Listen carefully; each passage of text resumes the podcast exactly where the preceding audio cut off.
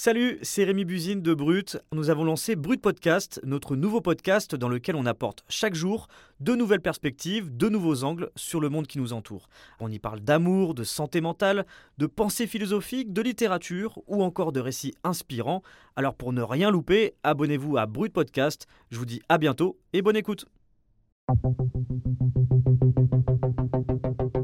Elles n'ont pas fait de mal là-bas, au contraire. Elles ont subi des, mauvaises choses, elles ont vu, entendu des mauvaises choses. Donc, euh, franchement, il n'y a rien à leur reprocher. Hein. Pour l'instant, a encore des petites filles, leur laisser dans leur vie de petite fille, à l'école et voilà. Denise, que vous venez d'entendre, c'est la grand-mère de petites filles qui ont grandi en Syrie, au cœur de l'État islamique. Comme 295 mineurs depuis 2013, elles sont finalement rentrées en France en juillet 2021, après avoir été arrêtées en Syrie et expulsées par la Turquie. Une délivrance pour Denise, après 7 ans d'attente. Enfin, Denise, c'est pas vraiment son prénom, elle nous a demandé de le modifier. Pour témoigner, elle nous a aussi demandé de transformer sa voix. De la même façon, tout au long de cet épisode, on ne donnera aucune indication sur l'endroit où elle vit. Parce qu'il est encore très dur de porter l'étiquette de proche d'une fille ou d'un fils qui a choisi le djihad. Ce qu'on peut dire, c'est que les deux petites filles de Denise ont passé 7 ans en Syrie et 6 au cœur de l'État islamique. Aujourd'hui, ces deux enfants françaises sont placés et prises en charge par l'ASE, l'aide sociale à l'enfance. Deux fillettes qui sont victimes des choix de leurs parents, parce que pendant des années d'errance, elles ont été plongées malgré elles dans la violence d'une guerre qui n'était pas la leur. Je suis Charles Villa, reporter chez Brut, et vous écoutez Défense de filmer.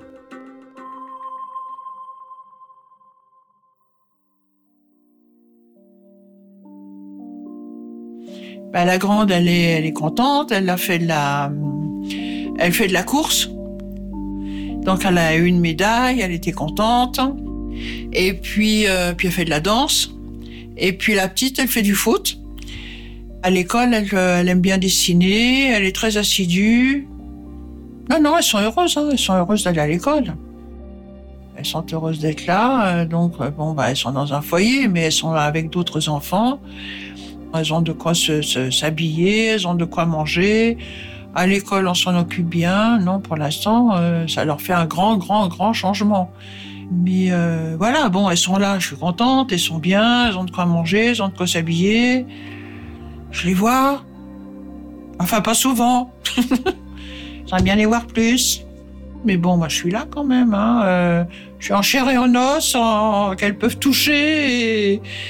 Voilà, donc non, je comprends pas. Je comprends pas. Bah, de toute façon, faut être patient, hein, mais bon, euh, donc je comprends pas. Après quatre ans d'hésitation depuis la défaite de l'État islamique, la France s'est finalement décidée à rapatrier les enfants dont les parents ont rejoint Daesh. Ils sont en tout 144 à l'avoir été depuis 2019. Et donc au total, comme je le disais, 295 mineurs à être revenus en France après un passage en Syrie ou en Irak depuis 2013. Mais ces enfants continuent de faire peur. Ils sont parfois désignés dans certains médias comme des bombes à retardement, et c'est donc leur prise en charge qu'on veut raconter dans cet épisode. L'histoire de petites filles et de petits garçons nés en France, emmenés par leurs parents pour rejoindre l'État islamique, ou nés au cœur de l'organisation terroriste. Et c'est la journaliste Céline Martelet qui les suit depuis plusieurs années. Salut Céline. Salut Charles. Alors moi j'ai suivi euh, des proches de familles de djihadistes comme Denise qui cherchaient à ramener leurs enfants en France par tous les moyens à peu près à la même période où les petites filles de Denise sont rentrées. Et j'avais notamment fait plusieurs documentaires pour Brut euh, en 2021. Denise, toi tu la connais depuis longtemps? Oui, depuis 2015, un an après le départ de son fils et de sa femme enceinte vers la Syrie et l'État islamique, à l'époque, ils ont embarqué avec eux leur euh, petite fille de deux ans, une enfant que Denise a donc connue hein, avant son départ euh, vers euh, Daesh, et l'autre est née là-bas. On est toujours resté en contact avec Denise, tout simplement pour répondre à ses inquiétudes. Parce que les autorités françaises, il faut le dire, ont complètement laissé tomber les familles comme Denise à l'époque. Au Quai d'Orsay, par exemple, personne ne lui a jamais répondu lorsque ses petites filles étaient prises au milieu de combats même pas un simple coup de fil pour lui expliquer la difficulté de la situation. Ça fait donc sept ans que Denise attend que ses deux petites filles viennent jouer euh, dans leur chambre, et pour l'instant, même si elles sont rentrées en France, c'est toujours pas le cas. Je m'étais renseignée pour acheter euh, des lits superposés, pour acheter une armoire euh, que j'aurais mis sur la terrasse dehors. Et puis, euh, bah, elles auraient tout ça. Hein, c'est grand. Hein. Il y a toutes les, toutes les, les- les grandes planches là. Et puis, euh, il y a plein de trucs pour elles. hein. Il y a tout ça. C'est, c'est grand. Juste, du coup, il y a des jouets aussi. Enfin, il y a des peluches, il y a, il y a des livres. Alors, ça, on me donné il n'y a pas longtemps, donc c'est sur les chiens. Euh, Il y, y en a peut-être un sur la musique aussi. Bah, des livres de contes, tout bêtes, faciles à lire, et des livres à colorier avec les chiffres, avec les lettres, avec... euh, Pourquoi c'est important pour vous de leur donner des livres? Ah ben moi j'adore lire, hein, de toute façon. Hein. Je fais partie d'un atelier d'écriture, donc j'a- j'adore lire. J'en ai, j'en ai partout. Hein. J'en ai là, j'en ai dans l'entrée, j'en ai dans le salon, j'en ai partout des bouquins. Donc il faut lire, il faut qu'elle lise. Non, c'est bien. Là, il y a un grand coffre pour mettre des jouets. Euh, là, j'ai une amie qui m'a donné une table qu'on pourra mettre, euh, une table murale. Non, elles seront bien. Mais pour l'instant, c'est vide, elles sont pas là. Non. Parce que ça fait combien de temps que vous les attendez dans cette chambre? Mon Dieu, ça fait longtemps, hein. Bah, là, déjà, elles sont revenues, donc, euh, il y a un an et demi. Bon, après, je comprends que, bon, elles ont encore des soins à faire, des, euh, voilà, mais bon, euh, après, j'ai- j'aimerais bien dans un an les avoir à la rentrée, euh, la rentrée 2024. 2023, je pense pas. Et 2024, j'aimerais bien. En tout cas, tout est prêt pour elles. Ouais. Il y a de la place, quoi. Bah ouais, c'est prêt. Denise a pu voir euh, ses deux petites filles euh, seulement un an après leur retour euh, en France, trois fois donc, et jamais chez elle, jamais dans cette chambre. Elle s'est pourtant immédiatement signalée au juge des enfants en charge du placement des deux fillettes. Ces trois visites, elles ont duré deux heures, toujours euh, sous surveillance quasiment, on peut dire, encadrées par des éducatrices et des éducateurs euh, de l'ASE, l'aide sociale à l'enfance. Mais bon. C'est en octobre 2022 que Denise a pu les serrer dans ses bras pour la première fois, après sept années de séparation. C'était donc plus d'un an après leur retour en France. Alors la première fois, c'est vrai que c'est vrai que la grande, comme elle est, elle est tellement speed, elle n'a pas caché son émotion de me voir. On était dans une pièce où, elle, euh, vous savez, il y a des cuisines, des grandes cuisines en plastique avec les les, les, euh, les légumes en plastique. Donc elles nous ont fait la cuisine, tout ça. Elle me regardait à peine, puis euh, l'autre elle me regardait comme ça, mais elle avait envie de se, elle a envie d'être câlinée. euh, elle est franchement mignonne. Et puis au bout d'un moment, ben, donc j'en ai resté deux heures. Oh, au bout de trois quarts d'heure, euh, donc elles nous ont fait à manger, on a fait semblant de manger. Donc elles étaient contentes, mon Dieu, elles étaient contentes. Mais euh, au bout d'un moment, c'est comme si on s'était toujours vus. On a, on ri, on a, on a fait plein de photos où on rit toutes les trois, ou euh, quand je leur montre les photos, ou quand on joue, on a joué cette famille. Et... Non, c'est franchement, ça s'est très bien passé. Après, pour euh, l'anniversaire, les anniversaires, alors euh, toutes les deux, elles m'ont fait un, un sapin de Noël que j'ai mis au mur.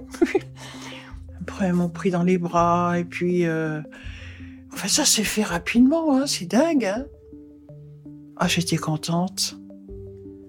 Mon Dieu, quand je les ai vues arriver avec l'éducateur. J'ai cru que j'allais m'évanouir tellement elles étaient mignonnes. Alors la plus petite avec une grande plante dans les bras. c'était, c'était mignon. Ah oui, et puis quand on s'est quitté, ah j'oublierai jamais. La plus petite, elle s'est retournée, puis elle m'a fait les petits signes de la main comme ça, ça j'oublierai jamais. Mais en fait, c'est à chaque fois maintenant. À chaque fois, quand elles partent avec les éducateurs, elles se retournent, puis elle me fait un petit signe. Ça, c'est la plus petite. Elle vous dit à bientôt? Ouais.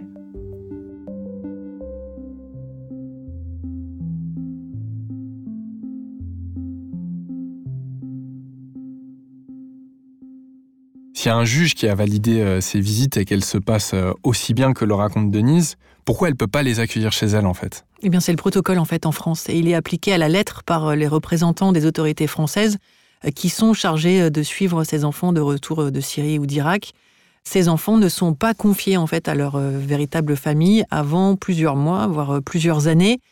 Et c'est un traumatisme supplémentaire bien souvent pour ces enfants. Et ça, ce sont les avocats, les pédopsychiatres qui le répètent, d'abord à cause de la brutalité de la séparation avec les mères qui sont mises en examen et incarcérées, mais aussi parce que la réintégration, c'est comme ça qu'on dit, dans les familles qui les attendent en France est bien trop longue. Et pourtant, la majorité de ses proches, comme Denise, se sont battus pour ramener en France ses petites filles et ses petits garçons.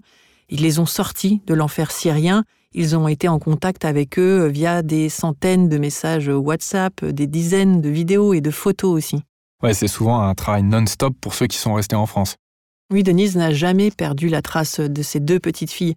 Elle les a suivies à, à distance pendant sept longues années et la grand-mère a tout gardé, classé soigneusement dans un album photo.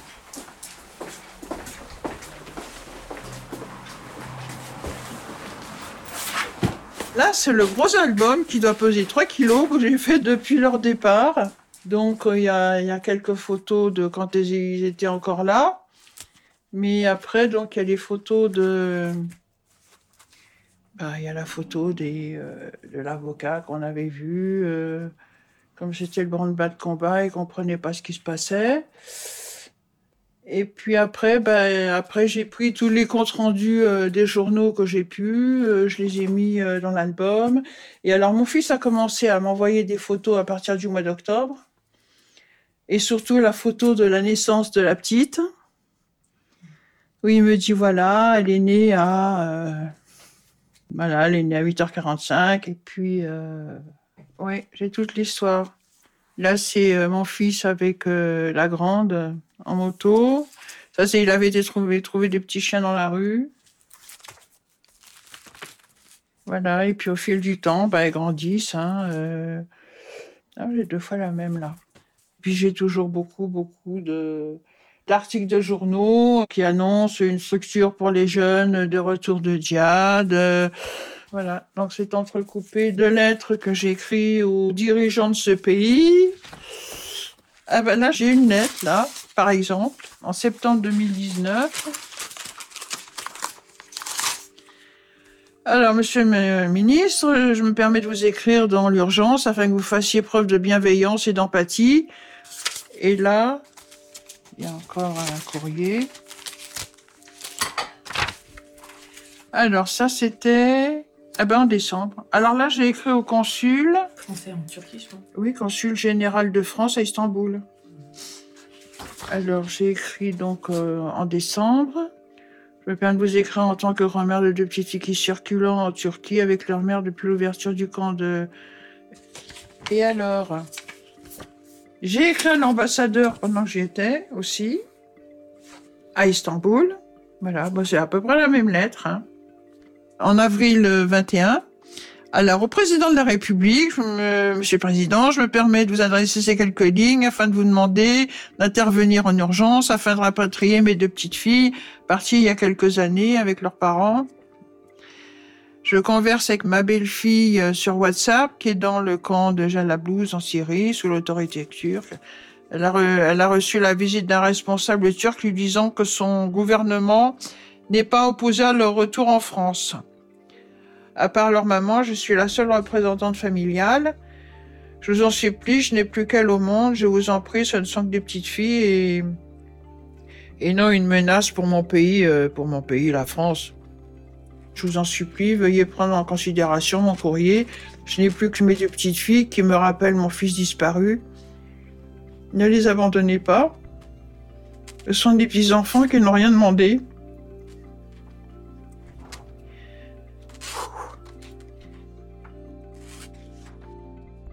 Je leur raconterai tout ça un jour quand elles seront plus grandes. Puis quand on se verra, euh, quand elles seront plus grandes quand même. Hein. Ouais, quand elles seront vraiment beaucoup plus grandes.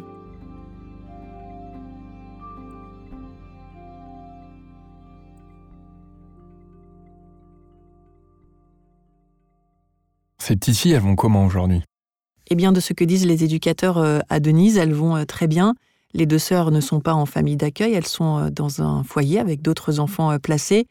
Très vite après leur retour en juillet 2021, elles ont pu aller à, l'école. C'était une première pour elles sous Daesh. Elles n'étaient pas scolarisées. Et dans leur classe, elles ont rapidement rattrapé euh, leur euh, retard. Et c'est le cas de la majorité des enfants qui rentrent euh, de Syrie. En fait, l'école marque pour eux un retour à la vie normale. Les deux petites filles ont pu voir leur mère seulement une seule fois aussi depuis 2021. Elle est incarcérée dans une autre région. Elle lui parle, c'est vrai, par téléphone chaque semaine mais ce n'est pas suffisant. L'ensemble des pédopsychiatres qui suivent ces enfants le disent, ce lien mère-enfant est primordial. Et Denise, elle est bien pour pouvoir rencontrer seulement trois fois ses petites filles, elle a dû se plier également à un dispositif très lourd. Pendant un an, j'ai été suivie par les éducatrices, par la psy. Euh, tous les mois, je les ai vues pendant un an. Elles sont venues à la maison, elles m'ont posé des questions sur mes parents, sur moi, sur mon ex-mari, enfin le père de mon fils, sur mon fils, sur euh, voilà toute ma vie en détail. Et puis, et puis voilà, ça a duré pendant un an. Ah oui, ça c'était vraiment une grosse enquête. Hein. Oui, elles sont venues à la maison. Euh, je leur ai même donné mon gros album que j'ai fait depuis le départ de mon fils. Enfin bon, maintenant, je, ne vois plus qu'une éducatrice que j'ai vue pendant un an, que à chaque fois que je vois mes petites filles, elle est avec nous. Mais enfin, elle reste dans le vague. Elle reste dans le vague. Donc c'est un peu agaçant. Aujourd'hui, euh, Denise attend des nouvelles de la juge des enfants qui est en charge du placement de ses deux petites filles. C'est cette magistrate qui décide quand et où elle peut les voir. C'est également elle qui donnera le feu vert ou pas pour que les deux fillettes viennent un jour passer une journée chez Denise, puis une nuit, une procédure judiciaire très longue et difficile à comprendre pour la grand-mère. Bah, moi, je voudrais les voir quand même de plus souvent, deux heures tous les mois, j'aimerais bien. Et puis quand, bon, pas maintenant parce qu'il fait encore un petit peu froid, mais bon, euh, à partir du printemps, aller euh, dans les parcs d'attractions ou voir des animaux ou sortir un petit peu avec elles. Pour l'instant, c'est pas, il n'y a pas de date fixe tous les mois. Je les ai vus fin octobre. Exceptionnellement, je les ai vus fin novembre parce que c'était leurs anniversaires à toutes les deux. Après, je les ai vus début février. Maintenant, je sais pas quand je vais les revoir. Quand j'ai téléphoné euh, à l'éducatrice la semaine dernière, elle me dit "Oh bah écoutez, je vais voir, je vous tiens au courant."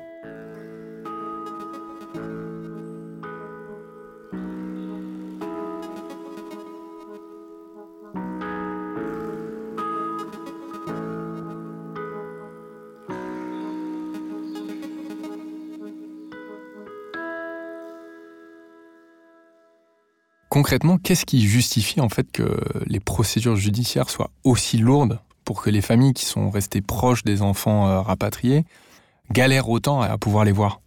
La seule réponse qu'on peut donner pour le moment, c'est la peur, très probablement. Ces enfants, euh, tu le disais au départ, font peur euh, aux autorités françaises aujourd'hui. Alors oui, c'est vrai, les deux petites filles de Denise vont bien, mais tous ces enfants qui sont rentrés souffrent de traumatisme, c'est évident. Ils ont vécu la terreur, et ce qu'il faut dire, c'est que ce n'est pas seulement la terreur de Daesh qu'ils ont vécu, c'est surtout et avant tout la terreur de la guerre, c'est-à-dire que ils ont vécu les frappes aériennes de la coalition internationale, ils ont vécu les derniers jours de l'État islamique euh, dans cette petite ville de Barouz, euh, ce siège qui a duré euh, six mois, qui a été d'une violence incroyable. Certains ont vu leurs frères, leurs sœurs, leurs parents mourir sous leurs yeux. Une petite fille, par exemple, qui est rentrée très récemment en France, elle a été récupérée, et on le sait, sur le cadavre de sa mère, sur lequel elle est restée pendant plusieurs jours. Donc oui, évidemment, ces enfants ont d'énormes traumatismes. Les éducateurs qui les prennent en charge disent qu'ils ont aussi, par exemple, du mal à s'alimenter, parce que ben, il n'y a jamais eu de diversification alimentaire pour eux. Il y a évidemment beaucoup de cauchemars et ça dure très longtemps. Mais le problème, et c'est en tout cas ce que disent beaucoup de gens, qui, euh, notamment des avocats, qui voient ces enfants, c'est que l'ASE, l'aide sociale à l'enfance, euh, n'a jamais eu affaire euh, à ce genre de profil. Et aujourd'hui, il semble que ils savent pas vraiment faire en fait. Ils n'ont pas de recul, ils ne connaissent pas l'histoire de ces enfants. Ils sont pas assez formés en fait. Exactement, ils ne connaissent pas non plus l'histoire de, de ces mères très souvent. Et donc il y a beaucoup de fantasmes. On m'a raconté par exemple que face à un pédopsychiatre, donc là on parle de pédopsychiatre, un petit garçon dessine une voiture, un, pick-up, comme tous les petits garçons, euh, il a 7 ans, et que immédiatement la pédopsychiatre lui dit Ah, c'est un pick-up, c'est un pick-up noir et il manque le drapeau, en référence euh, au pick-up de Daesh. Et le petit garçon répond juste Non, en fait, euh, mon papa, il avait une moto. Et tout ça, évidemment, est très déstabilisant pour, pour ces enfants. Et c'est ça aujourd'hui que de nombreux avocats qui suivent ces enfants dénoncent. C'est en tout cas, c'est ce manque de formation des éducateurs qui se retrouvent, c'est vrai, face à des enfants qui ont des histoires, des récits de vie euh, qu'on n'a jamais vus en France. Ce qui est hyper important pour moi, c'est qu'on ne se rend pas compte aussi du traumatisme que ce retour euh, et ces complications judiciaires suscitent chez les grands-parents. Moi, je suis toujours en contact avec euh, un papy dont le, petit-fils est, rentré, il avait seulement 3 ans, et j'ai pas l'impression que l'État prenne en compte ces personnes-là. On fait passer dans le système judiciaire les mamans qui vont en prison, qui sont tout de suite déférées, les petits-enfants qui sont placés à, l'aide sociale à, l'enfance, mais pour les grands-parents, ils sont pas accompagnés en fait. Ils sont pas accompagnés et, surtout pendant des années, on les a jamais aidés. C'est ce que je disais en fait euh, lorsque, euh, au moment de la chute de l'État islamique en 2019, ses grands-parents ont tous appelé le Quai d'Orsay juste pour avoir des nouvelles. Est-ce qu'ils sont encore en vie? Euh, Le Quai d'Orsay ne répondait jamais. Denise, par exemple, n'a jamais eu aucune réponse à tous ses mails, et c'est le cas de toutes les familles envoyées au Quai d'Orsay. Et d'un seul coup, lorsque les enfants reviennent, eh bien là, par contre, c'est l'inverse. Il y a euh, une focalisation sur ces grands-parents qui doivent voir des psychiatres, qui doivent voir des psychologues, alors que pendant des années, on les a laissés tomber. Donc c'est vrai que pour les grands-parents, c'est terrible. Et pour les tantes et les oncles, c'est la même chose. Ils ne comprennent pas pourquoi d'un seul coup, alors qu'on les a complètement abandonnés, cet État français leur demande énormément pour juste les autoriser à voir quelques heures euh, ces enfants. Et donc oui, euh, quand vous leur parlez, euh, et tous disent la même chose, il y a une colère ou en tout cas une incompréhension, comme Denise qui répète tout au long de notre interview, je ne comprends pas. Et il y a quelque chose qui est important à souligner, c'est que on est les seuls à faire ça. Évidemment, euh, il y a d'autres pays qui ont vu leurs ressortissants partir, et en Belgique, par exemple, nos voisins juste à côté, les familles récupèrent les enfants au bout de deux mois seulement, seulement deux mois, et sans toutes ces complications. Et ça fonctionne, il n'y a pas de souci, c'est la même chose en Allemagne. C'est vraiment une spécificité française qui est d'ailleurs euh, dénoncée par, euh, par les avocats. Maître Marie Dosé, qui suit euh, de nombreux enfants et des femmes revenus de Syrie et d'Irak, a d'ailleurs récemment saisi la défenseur des droits pour alerter sur cette situation. Parce qu'il y a aussi le problème des mères incarcérées. Là aussi, il y a une rupture du lien. Les enfants ne sont pas amenés au parloir pour voir les mères. Il y a des visios qui sont organisés, mais ce n'est pas suffisant. Parce que ce qui est fou, c'est qu'on le sait, les pédopsies le disent, c'est que les grands-parents ont été des repères familiaux pendant toute la durée du séjour en Syrie ou en Irak pour ces enfants-là. Ils sont très importants, ils sont identifiés pour les enfants, et c'est leur seul repère quand ils rentrent en France. Donc c'est vraiment incompréhensible qu'il y ait aussi peu de visites qui soient euh, autorisées pour, euh, pour ces personnes-là, parce qu'ils sont euh, centraux dans le retour à une vie normale pour ces petits-enfants. Et sachant qu'en plus, ces grands-parents, ils sont pas responsables du départ de leurs enfants. La grande majorité, ils n'ont pas voulu le départ de, leurs enfants et finalement, ils sont aussi victimes de cette organisation terroriste, comme les enfants euh, le sont. Et ces enfants, aujourd'hui, euh, moi j'ai l'habitude de dire, en fait, ils ont juste besoin de vivre normalement. C'est tout à fait compréhensif euh, qu'on les suive, qu'on les regarde et qu'on fasse attention à eux, bien sûr, mais ils ont besoin, et c'est ce que disent les Belges qui les prennent en charge, ils ont juste besoin d'un cadre sécurisant. Et effectivement, les familles d'accueil, les foyers, et on le sait en France, l'aide sociale à l'enfance, il y a quand même de gros problèmes, ne sont pas aujourd'hui, pour ces enfants, en tout cas c'est ce que disent beaucoup de personnes, des cadres suffisamment euh, sécurisants.